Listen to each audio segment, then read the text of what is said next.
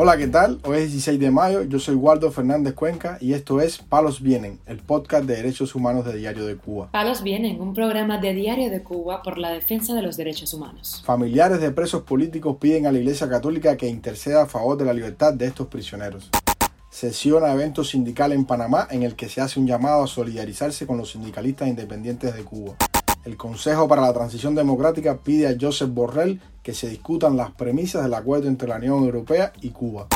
La opositora cubana Sailí Navarro se encuentra entre las nominadas al Premio Internacional al Coraje y la Responsabilidad que promociona la organización checa Forum 2000. Lo más relevante del día relacionado con los derechos humanos en Palos Vientos. Comenzamos informando que varios familiares de presos políticos han entregado misivas a los más altos representantes de la Iglesia Católica en Cuba para que intercedan a favor de la escarcelación de estos presos. La pasada semana, Helen Arce Romero, hermana de Leudis Arce Romero, envió una carta al cardenal Juan de la Caridad García, arzobispo de La Habana, y al presidente de la Conferencia de Obispos de Cuba, Monseñor Emilio Aranguren Echeverría, en la que pide una posible amnistía para cinco prisioneros condenados a cadena perpetua en el año 2003.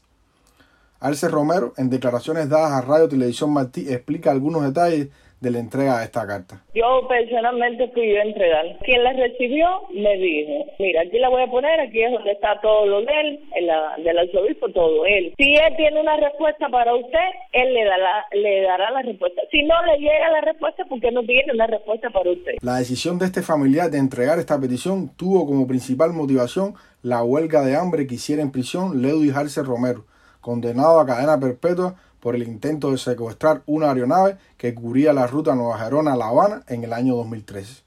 Sin embargo, esta no es la única gestión en estos largos 20 años que han hecho los familiares tanto de Arce Romero como de los otros cuatro condenados para que la excesiva pena impuesta sea modificada.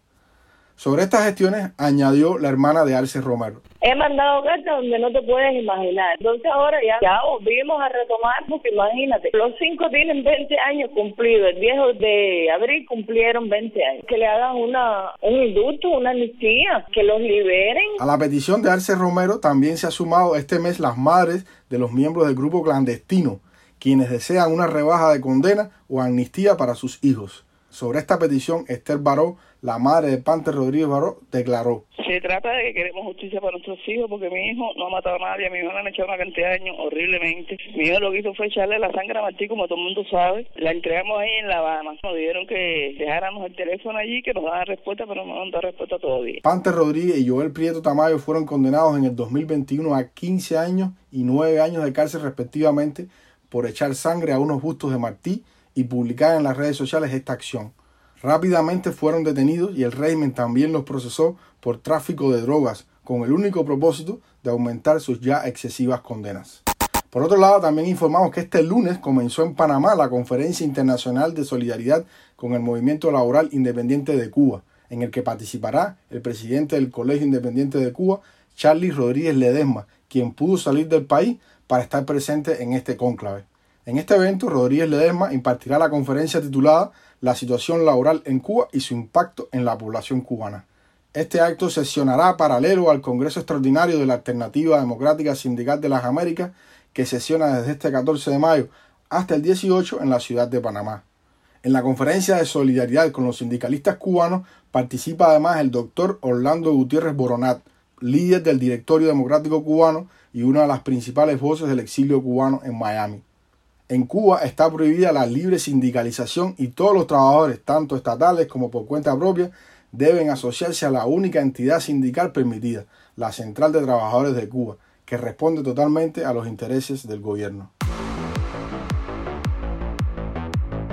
Palos viene. También damos a conocer que el Consejo para la Transición Democrática en Cuba ha pedido en una carta abierta al alto representante de la Unión Europea para Asuntos Exteriores, Joseph Borrell, que durante su visita a Cuba los días 25 y 26 de mayo se discutan las premisas sobre las que se basa el acuerdo de diálogo político y cooperación entre la Unión Europea y el régimen cubano. Este consejo aboga porque el acuerdo entre la Unión Europea y el gobierno no se cancele, sino que se cumpla con claridad. Para esta organización opositora, la prioridad en el diálogo entre ambas partes debe ser la liberación de los presos políticos y de conciencia, una petición que es de toda la sociedad civil cubana y que el Consejo para la Transición expusiera en el proyecto de ley de amnistía y despenalización del disenso presentado a principios del, del año 2022. Sobre el diálogo entre el bloque comunitario europeo y el gobierno cubano, el activista y vicepresidente del Consejo para la Transición, Manuel Cuesta Morúa, señaló a Radio y Televisión Martí. Y creo que es una buena oportunidad, creemos en el Consejo, creemos, creemos también en De Frente, es una buena oportunidad para repasar, revisar este acuerdo que eh, fortalece y promueve eh, los derechos humanos, pero que ha sido incumplido por el gobierno cubano. No solo este acuerdo, ha sido incumplida también la constitución cubana en aspectos fundamentales como los derechos de eh, reunión, asociación, manifestación, libertad de movimiento. Ahí la constitución cubana reconoce y garantiza estos derechos, sin embargo el gobierno cubano los ha violado constantemente, eh, siempre, pero bueno, desde la firma de este compromiso y de este acuerdo. Yo creo que esa, esta visita es importante, Espera, esperamos que en algún nivel y en alguna oportunidad hay un contacto también con representantes de la sociedad civil que creo deben estar presentes luego de los grandes cambios en la sociedad cubana, deben estar presentes representando la voz de la sociedad que ya no representa el gobierno en cualquier intercambio, en cualquier diálogo con la Unión Europea en el marco de este acuerdo de cooperación. La organización opositora considera además que es crucial asegurar la presencia sistemática de las sociedades civiles independientes de Cuba y de Europa en los diálogos de derechos humanos que la Unión Europea y Cuba sostienen periódicamente. La Unión Europea está en mejor posición para este reajuste, ha señalado el documento del Consejo para la Transición. En un mensaje directo a Borrell, este Consejo señala que su visita podría contribuir a que las autoridades de la isla recalibren su propia percepción pública sobre el país que administran. La carta de estos activistas está firmada por Martadela Tamayo González, vicepresidenta primera del Consejo de la Transición Democrática de Cuba, también por Elena Larrinaga, secretaria de Relaciones Internacionales, y Manuel Cuesta Morú, el vicepresidente de la organización. Para finalizar, también damos a conocer que el Centro para la Apertura y el Desarrollo de América Latina, más conocido como CADAL, nominó a la prisionera política cubana Sailí Navarro al Premio Internacional al Coraje y la Responsabilidad, promocionada por la organización checa Forum 2000. Navarro es integrante de las Damas de Blanco y fue detenida en la localidad de Perico, en la provincia de Matanzas, un día después de las multitudinarias protestas antigubernamentales ocurridas el 11 de julio del 2021. Esta joven fue encarcelada después de acompañar a su padre, el también preso político y opositor Félix Navarro, cuando fue a buscar información sobre varios detenidos por las protestas a una unidad policial de esa localidad matancera. Sailí Navarro fue condenada a 10 años de cárcel por los supuestos delitos de atentado, desorden público y desacato.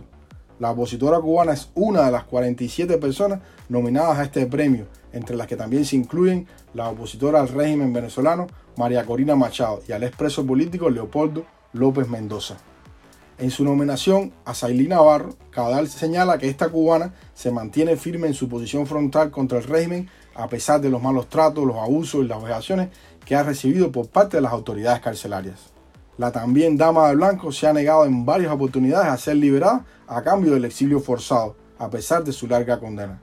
De acuerdo con el Centro de Información Legal Cubalex, hoy más de 100 mujeres cubanas permanecen en las cárceles de la isla, la mayoría tras las protestas del 11 de julio del 2021.